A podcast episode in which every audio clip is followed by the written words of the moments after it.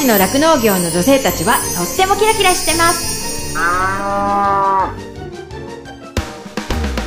広尾町で酪農家をしています。マドリンこと砂子田まどかです。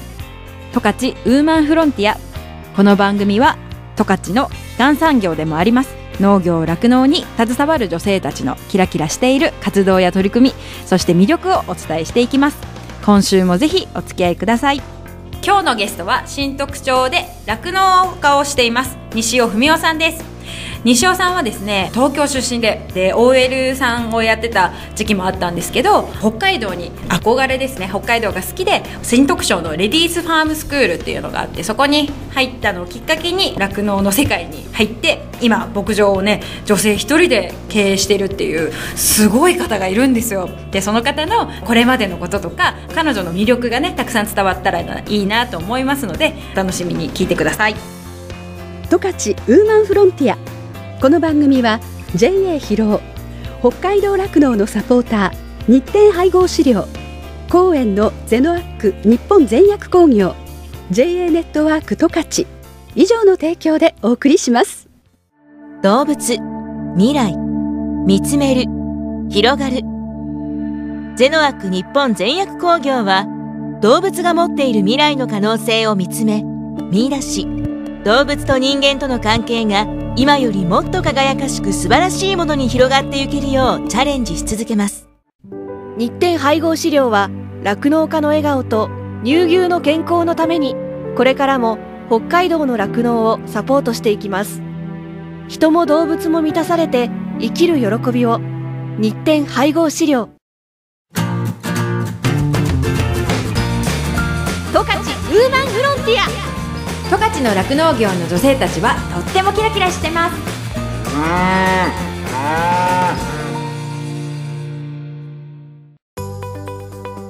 いや実際収納するってそう簡単なことじゃないと思うんですよ。はい、それこそ本当にレディースファーム卒業されてから5年半いろんな牧場で研修してでこういうところでできないのかなってこういろんなチャンスがないのかなってこう多分探ってたっていう時期もあったと思うんですけどはい、その収納が決まるっていうか決まるまでっていうのかな？はい、どういう感じで決まったんですか？どういう感じで、うーんとね、そうなんですよね、結局、なんかいろいろ、り普通のあの夫婦で入る形みたいにリノア土地を探したりとか、はいはい。そういうことを最初はしてたんですよね。うんうん。でやっぱり役場とか農協に相談に行くんですけど女の子一人じゃ無理だよっていうふうにも、あんまりみんな話に最初は乗ってくれなかったし、うんで実際なんかそのリノア土地に行って自分がなんかそのなんて言うんだろう一遍うーんとこう手を離れた牛舎っていろいろ荒れたりしてるじゃないですか、うんうんそういうのをなんか自分で修繕して使うようにしたりできるのかなとか、うんうん。規模もね例えば大きい牛舎だったとしてもなんかこの牛舎に牛全部入れて私絞れるのかなとか、うん。そういう方がすごい問題になってきて最初は本当やりたいやりたい夢で走っちゃってたんですけど実際現実を見ていくと、うん本当にこれでできるのかなっていう感じに途中からなってったんですよね。はいはい。でもその個人牧場の2軒目ぐらいで結構牛の事故を出してしまったこともあってう、ん。もう本当に諦めようってそこのところで思ったんですよね。はいはい。でそれが何歳の時かな？ちょうど30前ぐらいか、うんうんうん、でもう諦めようとは思ったんですけれどもただ、パッと気がつくと、うん。スクール出てから履歴書に書けるようなあれって別にないんですよね。牧場勤務ってだけで東京に帰ってなんかこう履歴書出しても。はいはいはいはい。何の資格が取れてるわけで、まあ、大徳は取りましたけど、うん、でそれでなんか再就職、果たして特にやりたいこともないのに何すんの？みたいな感じになって、うんでそれで、まあ、あのやっぱり個人牧場、いろんな意味で大変なところは大変ですよね、お休み不規則だったり、はいはいはいはい。うん、そういうのもあったんで、もう諦めて普通に法人牧場のうん。社員みたいな感じになってやっていこうかなっていうふうに少しシフトを変えて、い。で法人に勤めたんですよね。うん。そしたらあの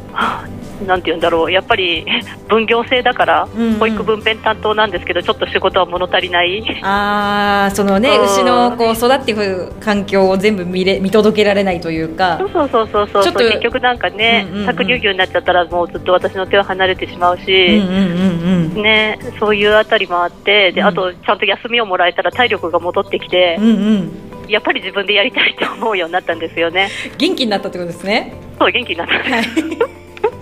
でそうそう。でもうその頃には結構そのやりたいって言い始めて何年も経ってたんで周りの方もなんか具体的に話を聞いてくれるようになってたのかな。ああなるほど。もうそういうこう西尾さんっていうあまあね西尾さんじゃなかったと思うんですけどその文雄さんって方がもうね、この辺いろんな牧場で研修しててあの子牧場やりたいらしいよっていう話をご近所さんがもうみんなし知っていくようになるってことですね。そうですよね。一応私とね接したことのある農家さんはなんかみんなあいつまだやりたがってんだみたいな感じでもうそんなにやりたいんだったらやらせてやればいいじゃないかみたいな雰囲気に。最初は無理だよって言ってたのがだんだんもう話聞いてくれる雰囲気になってきてて、うんうんそうなるとやっぱりあの土地紹介してくれたりする人が出てくるんですよ。あーなあへえそうなんですね。うんっていうか、ううん今の場所を紹介してくれたのは一番最初に私が住み込み実習した後継者のいない農家の方だったんですけどはいはい。最初はそこをねなんか後継者になりたいって言って入ったんですけど、うん。やっぱり話聞いてくれなくてもう私が嫌になって辞めた後に他の人に譲っちゃったんですよね。ええショック。ショックでしょ？ってでもまだ交流は続いてたから、はいはい。私に譲ってくれなかったみたいなこと言ったらじゃあもうもうちょっといいとこ紹介してやるよみたいな感じでここ紹介してくれてうんうん。えっていうのはそこも離農された人がやってた場所なんですか？あのねここはもう本当に全然すっごく古いもう手絞りで辞めたような美濃物件だったのねはいはい。でもうじゃあ空き家状態が続いてたってことですか？そうそうだから何にもある意味施設はなくって、うんうんうん。本当にもう五右衛門風呂があるような古いお家と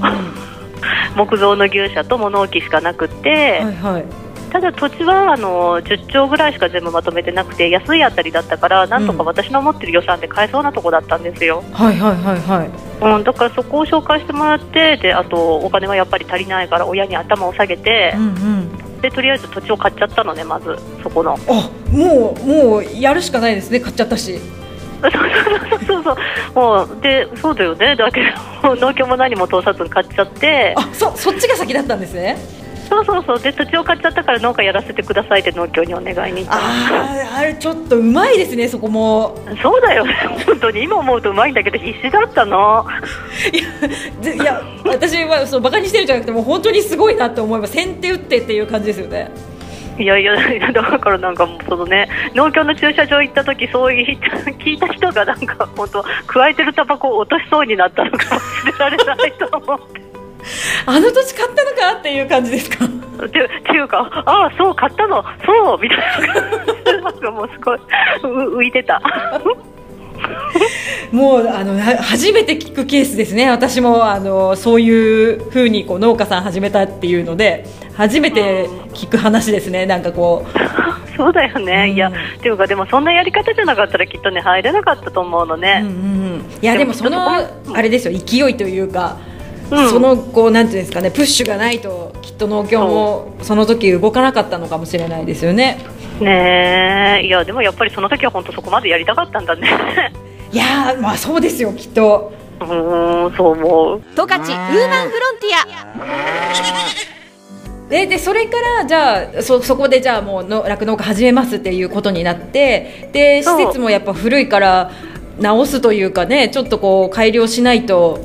うん、いやだからもう施設はもう完全に新築したんですよ。あそうなんですか。そう。ただ、やっぱりその大きい資金が借りられないから、はいはい。もう本当に最低限の D 型牛舎の中のフリーバーンにして、うんうんうん。でパーラーもなんかあのラインなんか法人化したところが使わなくなったやつとかを譲ってもらって。なるほど。中中古っていうか中古のものを。そうそうそうそう。もうありとあらゆるものがほとんど中古ででそうやってすごく安く仕上げて最低限の施設ででトラクターとかも全然買わないでタイヤショベル1台だけ買ってはいはい。それでスタートしたの。え牛はどうしたんですか？牛はね、えー、と新特徴の支援システムであの新規収納するときは10頭だけはい。先に市場から買って、はい。で後でメスの子牛が生まれたらそれを返却してくださいっていうシステムがあったのね、ああなるほどはい。うん、でそれで10頭買ったのと、はいもう10頭はあの新特徴は結構大きい100頭単位の法人が何件もあるんですけれども、はいはい。そこから3頭とか4頭ずつちょっと問題のある牛も入ってたけど分けてもらって、はあ。計算牛をね、はいはいはい、もうすぐ絞れる牛ってことですね。うんそうそうそうそう。そうそう、んうんうん。うんうんうん。へえ。そんな感じでスタートでしたんですもやってやるよぞって感じですか最初は？なんかもう最初は本当になんかいやいやもう本当今は恐ろしくて っていうような感じでしたね、なんか何もできないんだけど、もう気合だけはすごかったよね。はあ、いやでもその気持ちがないとすもう毎日のことですし続かないですよねきっとねえ、そう思う。必死っていう感じだったってことですもんねきっとそう、本当に。いやでもなんか嬉しいですよねずーっとこうやってみたいって思い続けてたことが、うんあのね目の前にも推しがいてあの毎日ねこの子たちはもう毎日こうえ自分で餌をやらなきゃね、うん。生きていけないし自分が搾乳してあげないとねこの子たちがこう成長しないんだっていうのをね、感じながらこう使命感というかねそういうのを感じながら楽しくそういうのが楽しさとも感じて仕事ができるとか、まあ、私自身もなんかそういう同じ同じようなというかね多分西尾さんの方が絶対大変なんですけどでもなんか私も最初に一人で始めた時にそういう風な感覚を持ったなっていう風に思ってます。あね。えそうそれを分かっていただけるとすごい嬉しい、あのすごく自分の牛に憧れてたんだね、やっぱりあの、うん。従業員でやってて、どうして可愛がってもやっぱりその牧場の牛でしょ。うんうんうんうん。で出し入れとかも決定できないんだよね、結局、自分が気に入ってる牛でも、親方が出すぞの一声で出されちゃうし、だからすごい自分で思い通りにできる牛っていうのはすごく嬉しかったし、それは今でもすごいね、大事なポイントだと。本当にそうですね。なんかこうこの子の子供をもうもうもう一産させたいとかね、そうそうそうそう、うんもう一回頑張ってもらおうかなこうおばあちゃんだけどとかって思いながらも、うんそう。そううん、そういうのがこう楽しみに変わるというか、そうやりがいになっていくんだよね、そう日々の大変さをぶっ飛ばしてくれるようんね。うんうんうん。うん。えー、でもなんかすごい嬉しいですその気持ち。私もすごくわかるので、ななんて言うんだろう、やっぱりあの私は全然その酪農の大変さをある意味初めてから知ったんだけど、マドリンとかはもう小さい時から酪農家の家庭に育って、はいはいそれでやっぱりそういう気持ちでいられるっていうのはもう私すごいことだと思うんだよね。いやいやいやでももう私はでももともと私はでも逆に言うとあのもともと酪農を見たことがない人がこの仕事をに興味を持って魅力を感じてやってるってことの方がすごいってずっと思ってます。い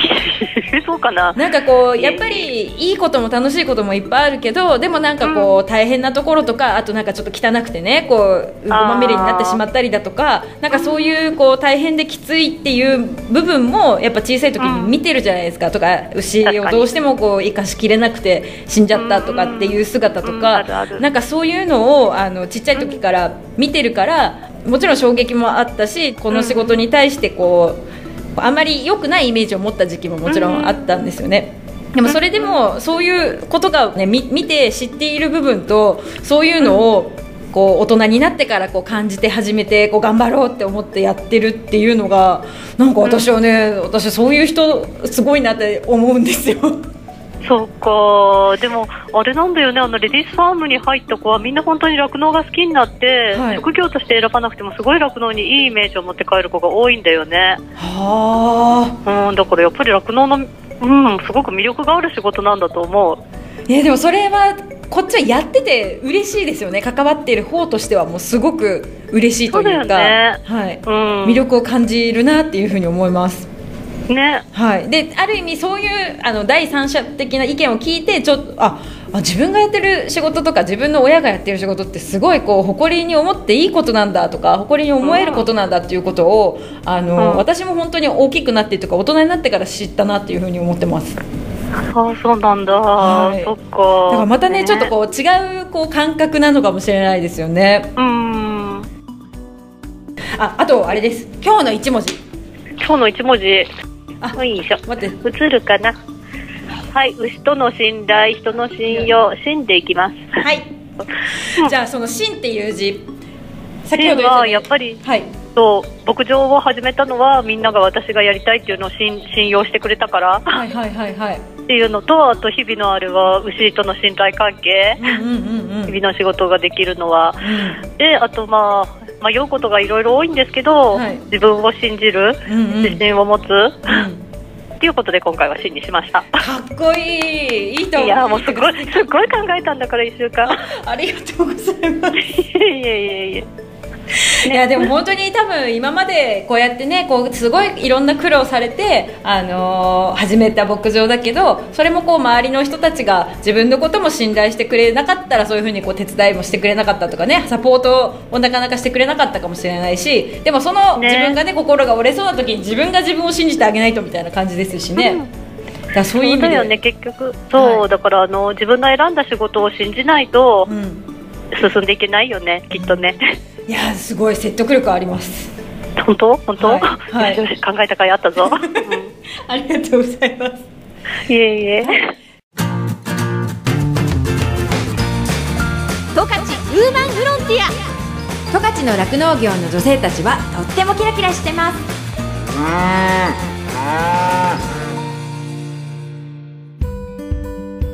エンディングです今日の放送もインターネットで聞くことができます FM ジャガのホームページ十勝ウーマンフロンティアの番組ブログからお聞きください。再放送は毎週火曜日の夜7時から7時半です。この番組では感想やご意見もメッセージとしてお待ちしています。宛先はですねメールで jaga.jaga.fm jaga.jaga.fm になってます。今後ねこんな話してほしいよとかこの人ちょっとおすすめだよみたいな人もいたらぜひ教えてほしいなと思います。どうぞよろしくお願いします。この後はこの番組を支えてくださっているスポンサーさんからの大事なお知らせタイムです。最後まで聞いてくださいね。十勝ウーマンフロンティア。ここまではマドリンこと砂子田まどかがお送りしました。どうもありがとうございました。JA 木野からのご案内です。十勝地方の中心に位置する音更町。その音更町の南側に位置する木野地区では畑作稲作酪農野菜生産が行われており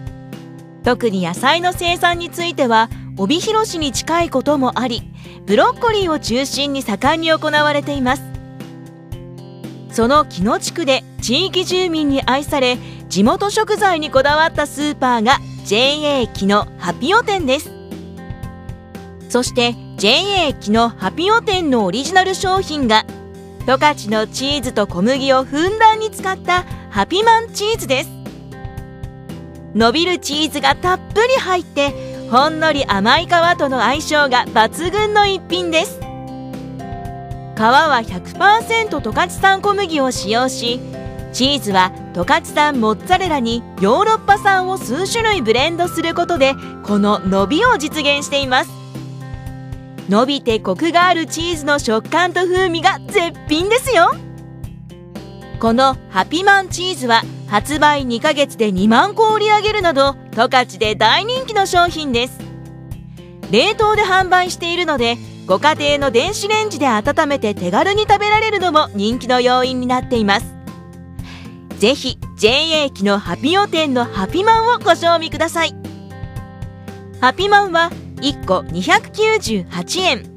JA 機のハピオ店で好評発売中です。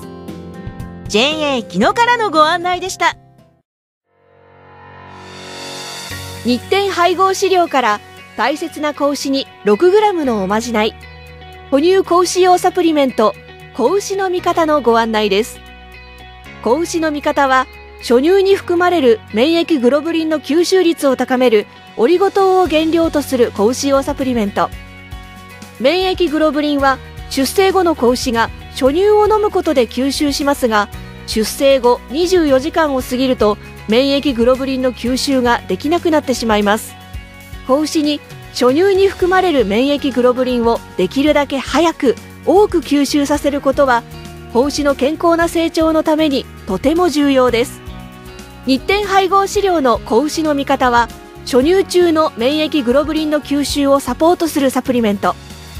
使い方は簡単です。初乳に子牛の味方を一歩を混ぜて飲ませるだけ。分娩後1回目と2回目の哺乳の時にご使用ください。免疫グロブリンの吸収を高め感染症などからあなたの子牛を守ります。子牛の健やかな成長のために 6g のおまじない。子牛の味方は日展配合飼料から発売中です。日展配合飼料からのお知らせでした。続きまして広尾町のサンタマルシェというお野菜大好きな酪農家のお母さんたちのグループからのお知らせです。作った野菜を家庭で食べるだけでは物足りなくて野菜の直売グループを立ち上げて軽トラによる野菜の販売を始めました。酪農の仕事の傍らでの野菜作り。直売作業ですので大量には作れませんが珍しい野菜も揃えています。紫カリフラワーやカラー人参カツオナ白ナスロメインレタスにパクチーそして山鳥のきのこ山菜など普段大型店には並びにくい野菜も手掛けています。わあこの野菜なに？というお客様の声を聞くのがとても楽しみです。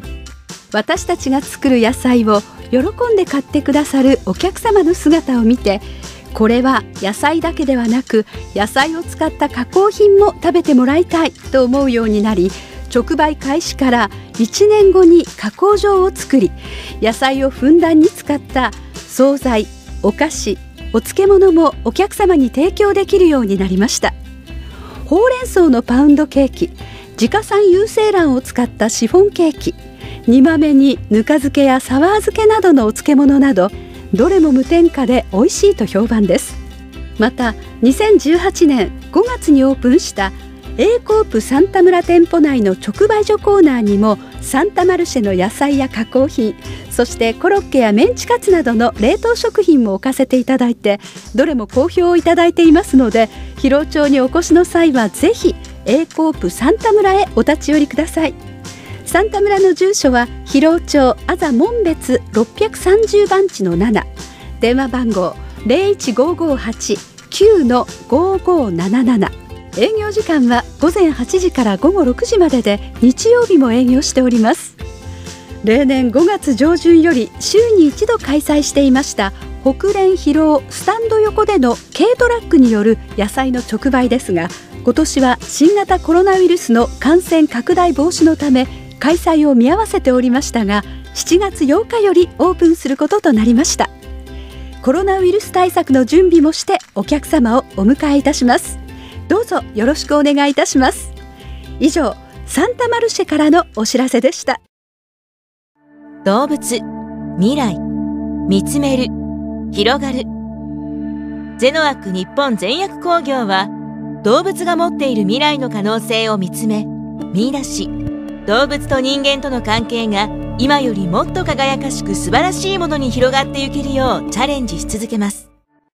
日展配合飼料は酪農家の笑顔と乳牛の健康のためにこれからも北海道の酪農をサポートしていきます。人も動物も満たされて生きる喜びを。日展配合飼料。十勝ウーマンフロンティア。この番組は JA 広尾。北海道酪農のサポーター日展配合資料。公園のゼノアック日本全薬工業。JA ネットワーク十勝。以上の提供でお送りしました。